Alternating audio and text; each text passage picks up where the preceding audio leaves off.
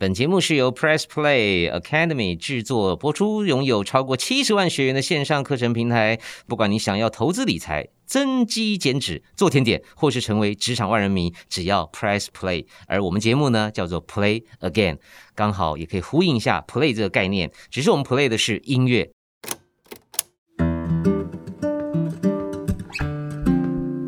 大家好，我是黄子佼。大家好，我是陈俊昌，一起来 play。今天呢，我们要回顾的是关于呃演艺圈，尤其是歌坛的盛会。大家脑中多半都会先想起颁奖典礼，尤其在啊这几年金曲奖办得非常好，几乎是成为呃亚洲，尤其是华语歌坛的指标。当然，这个权威建立起来是相当不容易的啊。上一集我们有提到，它的前身可能有啊金钟奖的男女歌手，甚至还重叠了几年的金鼎奖。你知道吗？前一阵我在网络上寻宝，我就找到了金鼎奖的纪念合集哦。因为呢，呃，包括金曲奖也是，有有有，每一年呢颁完之后啊，这个得奖名单都会被政府呢做成一个纪念的合集。但是妙就妙在市面上买不到，对，多半都是给评审啊、主持人啊、啊导播啊做个纪念。后来我才发觉，原来在民国八十几年的时代的金鼎奖也做过一样的事情。更棒的是，它里面还有得奖感言，比如说张清芳会发表哦，他得到女演唱人的感想啊，殷正阳也发表他的感想，类似这样。然后呢，包山包海，因为很多人可能知道金曲奖有分嘛，传统艺术类。或者说是流行歌曲，两个金曲奖，哈，前后举办。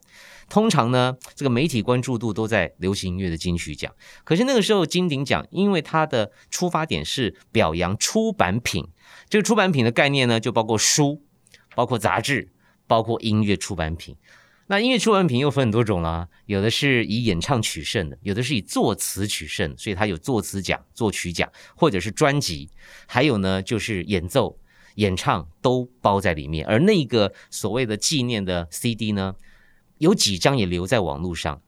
哇，我买到的时候好开心哦，就是好像一个时代的那一年的最精华的记录。那当然，除了这个之外，这是合理的。还有一种呢，是相对来讲连我自己都淡忘的，也就是运动会。全部的歌手们一起来动起来吧！这真的也是前阵子网络上面开始有电视台整理出这些片段之后，我和焦哥在私下聊的时候才发现到，我们的回忆又开始慢慢的鲜明起来耶！对，我们都在现场哎。对，就是 IFPI 运动会，哎，到底下面写 IFPI，因为他那个那个他算主办方嘛，对，那现场呃就有有很多这个 IFPI 的旗帜啊，然后我呢，我竟然是主持人哈，那你在干嘛？我是观众啊，OK，而且是没有拿票的观众，就直接从那个入口冲进去的啊，真的假的？真的，我先跟大家介绍一下，如果有在收藏音乐或是听歌的朋友们，可能都听过 IFPI 哦，它其实就是 International Federation。of the phonographic industry 那中文就是国际唱片业交流基金会啊，顾名思义啦，每个唱片公司平常都要竞争，要比销量。可是面对这产业有需要一起解决的问题，或者你把它想成各种职业工会好了，他们就会聚在一起，向政府来请愿也好，或让这个产业来更好。一九八七年的时候开始每年办活动，在一九八六年在台北正式成立了。哎，那也就是说，像那个时代，比如说盗版很兴。盛嘛，似乎这个协会是呃，就有一点这样的功能，是吗？就是好像带领着大家去去去打击，或者说去处理这些事情。呃，我印象当中啊，就是甚至那个时代可能会有一些些呃黑白两道的这个这个抢夺这个这块大饼，然后发生了一些些几乎要成为社会新闻的 这种反盗版事件哈。哎，明天会更好，也是 IFPI 吗？哦，焦哥，明天会更好的录制发行是比 IFPI 台湾成立早一年的哦。那个时候就是 We Are the World 哦，一九八五年带起了全球大合唱的这种风潮，对，每个地方都说我们来合唱，我们来展现一种生命力哦。所以在台湾就有热情的呃电视节目制作人还有音乐人也希望可以发起一个活动，用一首歌曲来募资慈善基金，然后捐赠给台湾的消费者文教基金。金会哦，所以它跟反盗版没有关系哦。嗯，他后来延伸在消费者文教基金会所提倡的一些讯息是有反盗版这样子的一个概念，但最早的话就是希望让他们来啊、全权运用六百万的资金是他们的一个目的。哦那么多的大牌啊、谁要做主，谁要说话呢？他们非常公正的成立了一个中立的团体。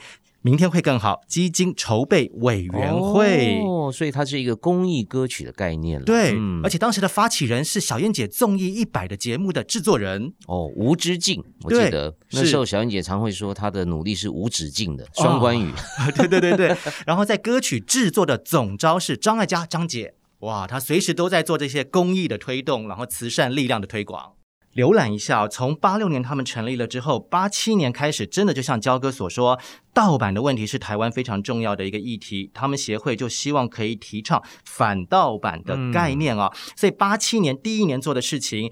有点像明天会更好一样，每一家唱片公司请派出你们旗下的歌手，我们就再来大合唱，就唱了一首歌叫做《第一种声音》。哦，请你倾听最美的第一种声音。是，哇，所以呃，明天会更好，应该算是有点像民间发起的喽。嗯，哦，然后呢，这个第一种声音有点像是接续了反盗版的大合唱跨公司的二部曲喽。而且是整个产业非常重视这个问题，哦有一个呃很公定的单位。去来执行这个活动就是的 FBI 对，然后八八年第二年的时候，他们就去跟很多当时所谓的西洋唱片 B 版翻版商呢去洽谈，希望他们不要出版这些仿冒品也好，嗯或者是盗版品也好，是哎，这不容易耶，这人家也是靠这个赚钱的 哦。坦白说，那时候你叫人家说你不要，你不要生产，断人家财路，这也是一个很大的问题。好了，八九九零两年出版了两张合集，每一家唱片公司捐一首歌出来，出成一张专辑之后，获得的这些收入呢，嗯就再转投资到基金会的运作，哦还有反盗版。第一年飞碟唱片来执行，第二年滚石唱片来执行。接下来每一年都有新的花招，是但是都是为了希望可以有反盗版的观念来推广。嗯，一九九一年，哇，最棒了！台湾第一次的唱片大展，嗯那是什么概念呢？你就想想看，电脑展或是书展变成。里面摆的都是唱片，所有的唱片公司都去参加，是明星也都会到他们自己的摊位当中来去签名，嗯这好精彩哦！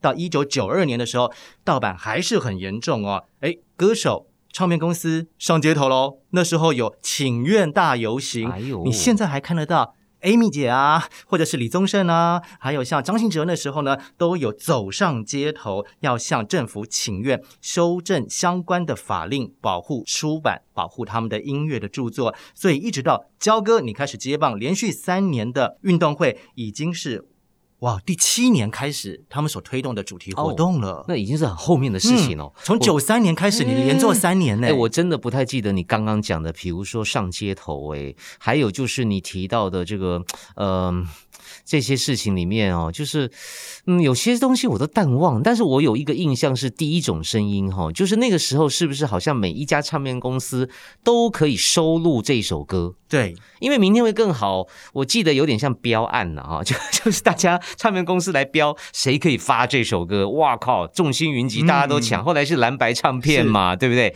然后呢，我记得第一种声音就比较好玩了，每一家唱片公司都可以放在某一个歌手的专辑，对或者是合集，是吗？对，这首歌曲变成一个公用的版权，公共财就对了，对，那就变得哦好像是每一家唱片公司的比稿大赛了耶，嗯好精彩哦！这一家你是怎么样？你怎么玩，怎么卖？对，你的封面设计如何？那其他家的话，可能就是某位歌手的，哎，B 面第五首好像还有个空间哈、的最后一首，就把它放下去 硬塞那有些的话，可能会找相关的主题来做成一张充满了创意合集，创意合集，这真的是一个比稿大赛。焦哥，我发现到哈，众多版本当中厉害的是齐飞唱片，哈齐，飞唱片就是宝丽金唱片的体系。对，那个时候很有趣哈、就是宝丽金还没来嘛，嗯那齐飞等于是代理呃宝丽金集团的歌手的作品，还有他们自己的事业。那他他他他的合集怎样厉害？怎样厉害？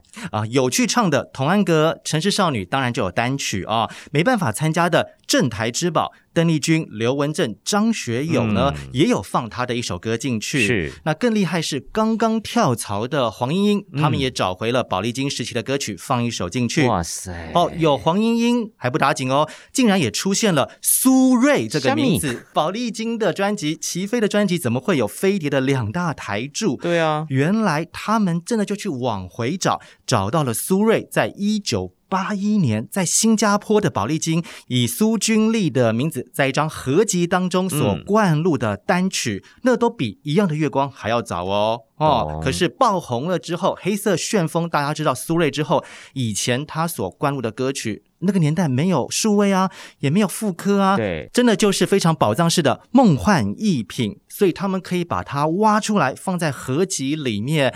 当时的乐迷都觉得哇，好难得，好难得的一个机会。那你如果按下 Play 键的话，哎呦啊，就冬天里的一把火啊！嗯，呃，是哦，是啊。结果一听，原来都是翻唱同一首歌曲。Sexy music，而且时间上来讲的话，苏姐还比高凌风大哥早翻唱一年呢。哇塞，好厉害！因为呃，这样讲好了，这这一阵子我也开始在回头找苏芮姐的作品哦。那包括最难找的一张是，她就叫 Julie，就是以英文名字来来唱英文歌的呃专辑。那呃，甚至连发行公司我也不记得，但真的是很罕见。再来呢，就是你讲苏君丽，对那个时候，呃，宝丽金亚洲的集团有一些合集，呃，当时他就出现了。但就像刚刚俊昌讲的，他真的是到了改名字苏芮。就红了，所以你知道艺名其实很重要的啊，真的，他的气势，他的这个韵旺不旺，有的时候是靠名字可以把它撑起来的。因为我后来听到那张 Julie 的英文专辑的时候，哈，我认为他是唱功已经很成熟了，他并没有说呃当当年很嫩，然后唱的很逊，真的不是。所以我觉得天时地利人和在这个歌坛好像很重要。那也就是提醒我们所有的听众哈，如果说你对于第一种声音当时各个唱片公司的合集都有兴趣的话，可能第一选择先去找这个齐飞的版本，一字排开来，你重新再去检视这些有收录第一种声音的歌曲的专辑，我觉得好好玩啊！真的是比稿大赛呢。应该是讲说有点遗憾了，因为这首歌好像没有明天会更好这么的红，或是流传下来。但我自己还是很喜欢，因为能够一次呃收集这么多大歌星哈。到后来也大概只有手牵手可以办得到了哈。第一种声音呢，我记得阵容是非常的呃夸张的，就是说简单讲就就因为那时候明天会更好已经那么厉害了嘛。啊，怎么会有歌还可以并驾齐驱呢？就像那个 We Are the World 已经很强了嘛。后来 Debbie Foster 不是也去搞了一首合唱歌曲吗？在加拿大的很多的歌手一起合作。我是最近看了他的纪录片，才又想起那首歌。但是第一种声音的卡斯，大家还记得吗？每家唱片公司都要派出精英啊，包括了有这个飞碟派出的是啊苏芮嘛，啊黄莺嘛，滚石呢？奇遇潘越云啊，这大咖！那那还有还有什么公司？格林、金瑞瑶、林慧萍，还有我们的偶像两大台柱喽。菲林的话，菲林、罗时丰、蓝心湄，比较比较当时是比较青春一挂的了。嗯，齐飞的话，童安格大咖，那时候超红的。对，福茂唱片唯一一位的流行男歌手谁？庾澄庆，漂亮。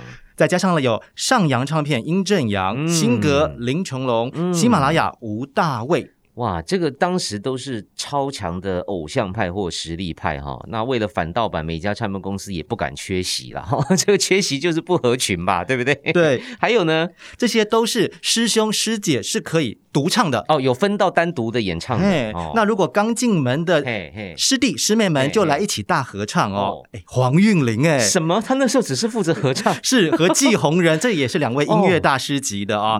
城市少女，嗯，青春洋溢齐飞的哦。徐仲威来自于新加坡的女歌手，在菲林旗下，小哥黄以玲也是在合唱的部分。怎么可能？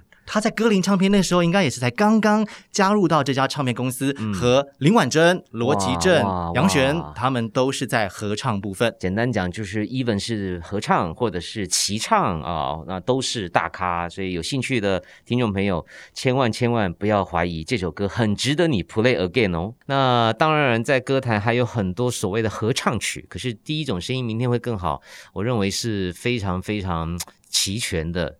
阵容相当完备的两两次示范哈。嗯，那你刚刚讲这个第一种声音之后哈，再来还有什么？呃，上上街头，对哦，一九九二年的时候，大家要请上街愿，头啊，那年那个年代很流行上街头请愿呐、啊，不是这这个这个一直都是很流行啊，就就是说这个音乐人去上街头，这画面好奇怪哦，好可怜哦。所以我才说啊，你看到我们所认识的 Amy 姐都去了。啊，都去了嗯，都可以查一些新闻资料哈。嗯。可是你知道盗版这个事情哦，老实讲，在那个时候有有两种概念了哦，就我们用理性的角度来看，当然绝对要反盗版哈，这是必须的。那那个时候因为资讯不流通嘛，所以我们根本很难。听到正版的东西啊，透过这些所谓的 B 版商呢，好快哦，什么 Billboard 排行榜，嗯，马上台北就可以买得到这个合集了。日本也是嘛，对我们小时候听呃中森明菜啊、安全地带啊，也都是透过这些 B 版商。还有呢，就是他们真的是也是蛮蛮聪慧的哈、就是从侠士录音带、黑胶到卡带。我后来在市面上看过很多所谓的翻版盗版，它一样也有气化概念呢。嗯，你知道，不要说这些李明一、李宗盛这些前辈了，呃，到我后来出唱片，两千年的《爱气头》，其实都还有盗版，而且呢，也把我跟李玟啊什么放在一起，然后就你知道那张盗版叫什么名字吗？叫什么叫什么？Play，还用了我杂志的 logo 放在那个盗版 CD 上面。所以你很有分量，你很重要、我啊。谢谢你啊，我我恨死他们 了。就就是就是你讲的气化概念，不是只有正版唱片公司有哦，我跟你讲，盗版的也很厉害哦。所以难怪这些唱片大佬们或者前辈会恨得牙痒痒的。因为如果你有这个脑袋，怎么不去干点有意思的事儿呢？为什么要做盗版呢？以前的盗版你会发现到都是什么排行金曲、嗯哦，小燕姐那时候综艺一百很红的时候，就是综艺一百排行金曲，跟着节目走，再来呢，就是嗯金曲龙虎榜跟着排节目行金曲走，所以焦哥代表你的 play 有红啊，人家才会把它放成盗版的那个这个是 title。负面教材。阿 Q 一点精神想了，没有办法，都已经被放进去了嘛，对不对？哎那哈、还好呢，就是慢慢的大家的观念都回归正途了哈。尤其刚刚讲到这个运动会哈，是一种比较软性的方式去诉求，因为走上街头哈，老实讲还是跟娱乐圈的风格比较有差异。嗯，可是办运动会，大家呃抛头颅、洒热血、流汗，尤其哈，我后来看到这些 Po 文，呃，应该是从 UDN 的平台开始的，找出了老照片，我才发觉我在里面，桃子也在里面，桃子姐，还有许多的大明星啊，李宗盛啦，啊，陈明真啦。林志颖啦、苏有朋啊、啊叶蕴仪啦，嗯啊这些港星啊，甚至黎明下了飞机就赶过来，在台北市立体育场，我才回想起，哇，原来那个时候我们就是全明星运动会了耶！真的耶。每次你在买的那些卡带，或者是有些人买 CD 啦，总之电视上唱歌的那些人，突然之间就在运动场开始跑步了。对，哦，然后穿上那个制服啊像你看那个，如果在歌坛里面哈，伊能静是个符号，她总是很有造型，对吧？可是为了团队精神，他一样要穿上飞碟的呃 polo 衫，戴上飞碟 logo 的棒球帽。我超想要去买那个棒球帽，我很想要滚石的那一件，我想要我是飞碟派的 哈。对对对，你是但飞碟的。是但是就是那个时代，你你不会觉得这有什么新鲜的。可是回头一想哈、我就问一句嘛，你觉得二零二一年，或是二零二二年，或是二零二三年，台湾有可能办这样子的唱片公司的运动会吗？我觉得很难啦。现在的大明星啊，这有他的一个一个包袱吧。那个时候也有，可是为了一个团结，还有你讲的有一个非常功利的机关，嗯，登高一呼，才会造就这样子的一个盛世。而且是全员集合哦。它的活动正式的名称叫做全员热力放送 IFPI 运动会，所以不单单是歌手要去比赛，唱片公司的老板也有设计几个环节，让他们哈、全员动员，你都要给他下去比。然后哈林还要在那边宣誓这样对子，所以我我真的不太记得哎，老板是比什么啊？老板也有下去比哦，我真的你你有印象吗？我也是后来看新闻资料才知道，说 老板呢他们要比类似像什么袋鼠跳啊，哦或者是那种太好了呃两人三角那样子的嗯哦。嗯嗯嗯可是真的这一场的活动，我们如果是一般观众的话，当时只能够在二楼看台。你为什么？会会会会来看啊？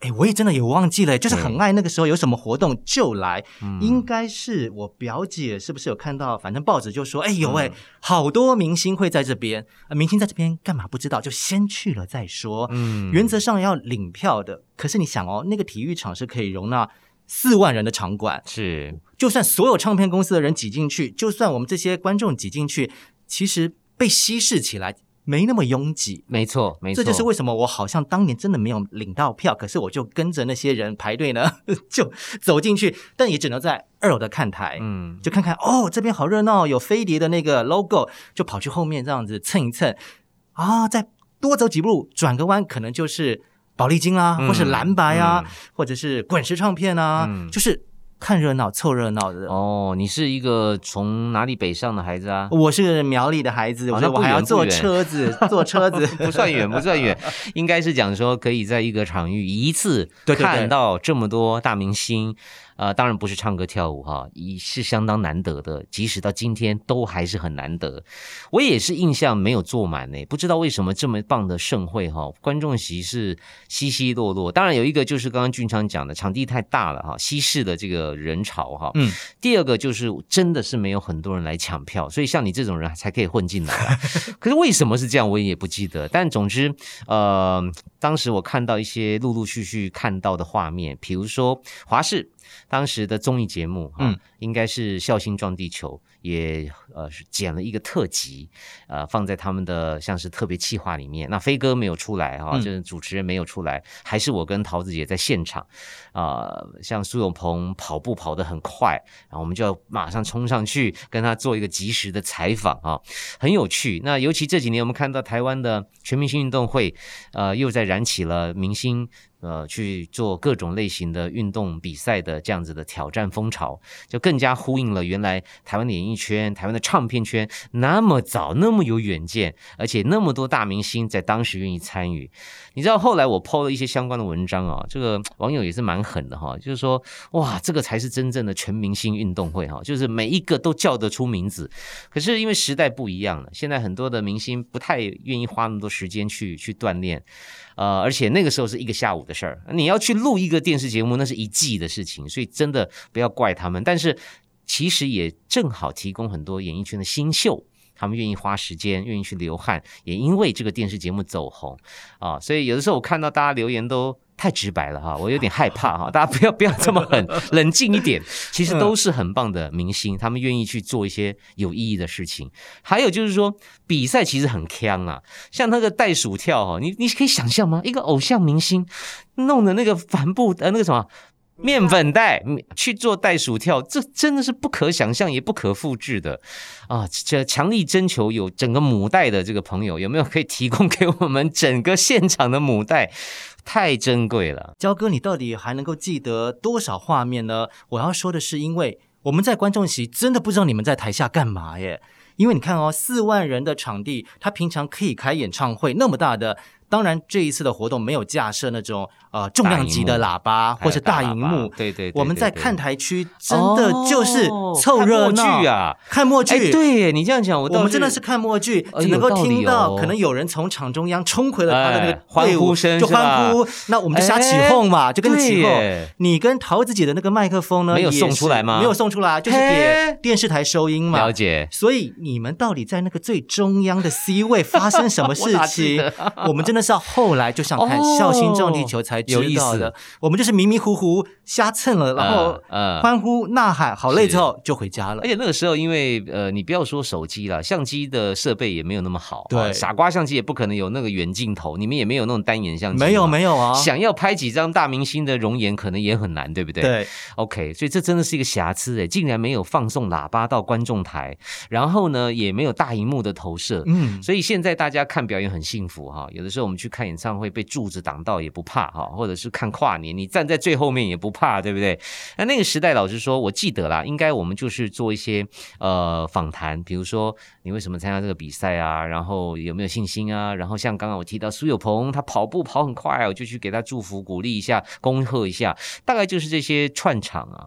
其他的细节呢，呃，真的也是忘得差不多了。甚至啊，如果这个呃报社媒体没有抛出照片，我是根本不记得我做过这个活动，还主持不止一次，对吧？对啊，有三届啊。好奇怪哟、后来我查了一些些数位平台上面的报道，也才发现说赛前还办了记者会哦，哦，王中平啊什么都去了，然后呢，等于是一个非常有规模的活动，呃，很感动，也非常的呃怀念那个时代。当然，现在我们也可以看当代的全明星运动会，为我们新一代的艺人朋友加油，因为他们现在做的那个运动，比那个时候 袋鼠跳是吧？你你有没有更佩服台式的那些明星们？真的太累了。那我们那个时候真的是在一，我觉得哈，应该改叫全明星园游会，园游会比较像是校园的园游会，对吧？对对对。但是我又想到一个问题，哎，你刚刚提到这个场地哈，我记得我在那里其实看过很多演唱会，嗯，如果我的记忆呃没有模糊的话，大家都可以到我跟俊昌的 FB 号这个 po 文下面分享，嗯看看我有没有记错。我记得我在那里看过 Michael Jackson，对，我看过《美梦成真》嗯 （Dreams Come True），、好像林志颖也在那里办过，嗯我主持的。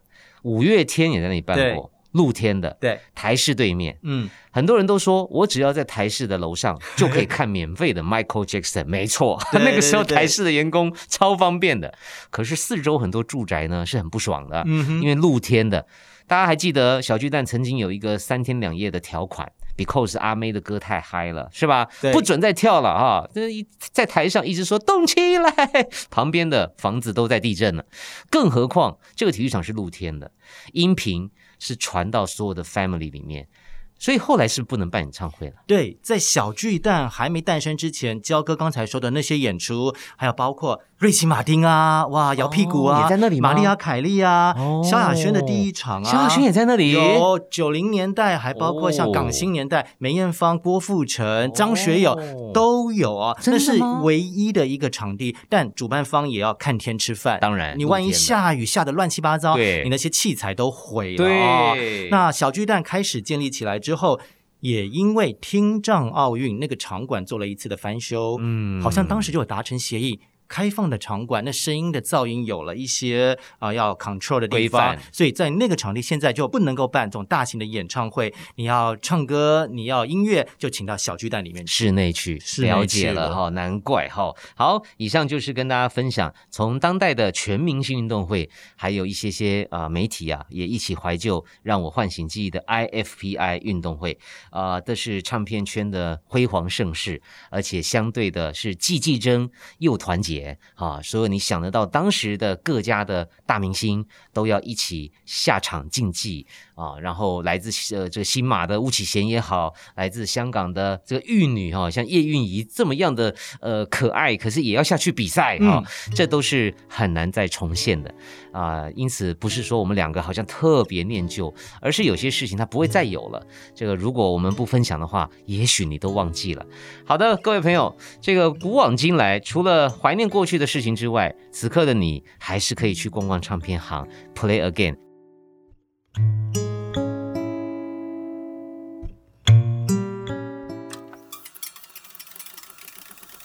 今天我跟俊昌呢有志一同的都要介绍东京的黑胶唱片行，你要介绍哪一家？啊，在二零一九年，他所开设的在这个新宿的 Tower Records 黑胶馆，请特别留意哦，它是黑胶馆啊。你只要走进去的话呢，我觉得你的荷包还有你的时间全部都要准备的满满，不然你很难脱身的。这个店有意思，因为新宿南口的那个应该是 Flex 百货商场，对对对楼上的 Tower 早就已经在那里成立很多年了。嗯，可是呢，突然在某一个年份呢，它改建了某一个楼层，然后呢，大举的哈，包括那个好厉害的落地的玻璃窗，超漂亮、很壮丽的一个场面，全部卖唱片，所以也代表说黑胶唱片的复兴似乎也不是空穴来风哦。对，焦哥，你提到重点，我朋友那时候就跟我讲说，你到了之后直接从旁边的电梯上十楼，你千万不要再经过那个 Flex，因为你会没有时间。下面也很好逛，啊对对可是光上面的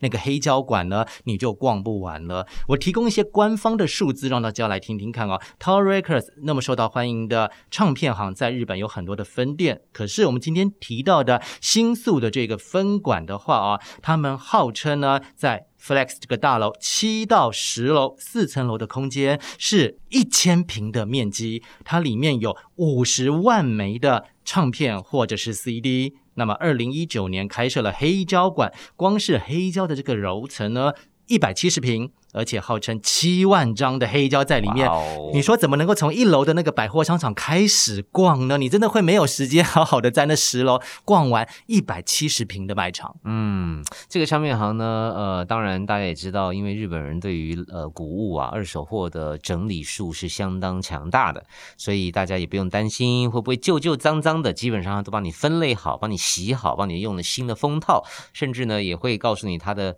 片况怎么样，然后呢分。类也是相当的多元，有流行的啊，有有纯音乐的、爵士的，各方面都有。当然，刚刚就是俊昌讲的，整个环境很舒服，因为当然日本本来就有很多二手唱片行，专门只卖唱片黑胶的。呃，像是在东口新宿东口的这个瑞克放就有好几家哈。呃，可是这个以装潢来讲呢，它绝对是第一名啦。气氛来讲也是 number one 哈。有兴趣的朋友可以去逛一下。当然，还是会有他们黄底红字的周边商品。嗯，不管是托特包啊，唱片的这个唱盘店啊，都有贩售。不过呢，还是要提醒各位，因为疫情期间哈，很多店家呢是不是如常营业啊，还存不存在啊？这个我们自己都很久没有去东京了哈，也搞不清楚 现在状况怎么样。对对对。但如果有兴趣的话，整个新宿从呃南口的 Flex，然后走旁边的小路，再到东口，其实很近，那里有好多大大小小的唱片行。那你讲新宿，我来讲涩谷好了。涩谷呢，呃，在过去是 H。HMV 还有这个 Tower 的兵家必争之地，后来 HMV 呢就有点有点出状况了哈。由此一说啦，因为这些唱片行呢虽然是国际连锁，但是呢他们的专业推荐很重要，有手写的牌子。有人说呢，当年的 HMV 呢在某个时间点突然间规格化了。就就是去去掉这种特色了。那么许多的唱片的简介呢，可能就是复制贴上唱片行给的。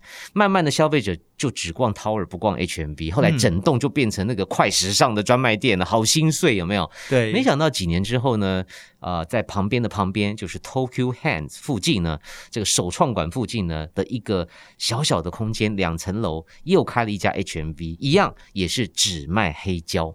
那这也是另外一个 HMV 跟 Tower 的小竞争，就是在唱片这么不景气、音乐实体销售下滑的年代，竟然分别在寸土寸金的新宿和涩谷开了黑胶专卖店，这也是一个很有趣的现象。只要你喜欢音乐，只要你愿意走出去去找这些唱片行，我觉得他们都还在，从来没有离开过，你就可以继续的跟着我们一样，在音乐的世界当中继续的 play 下去。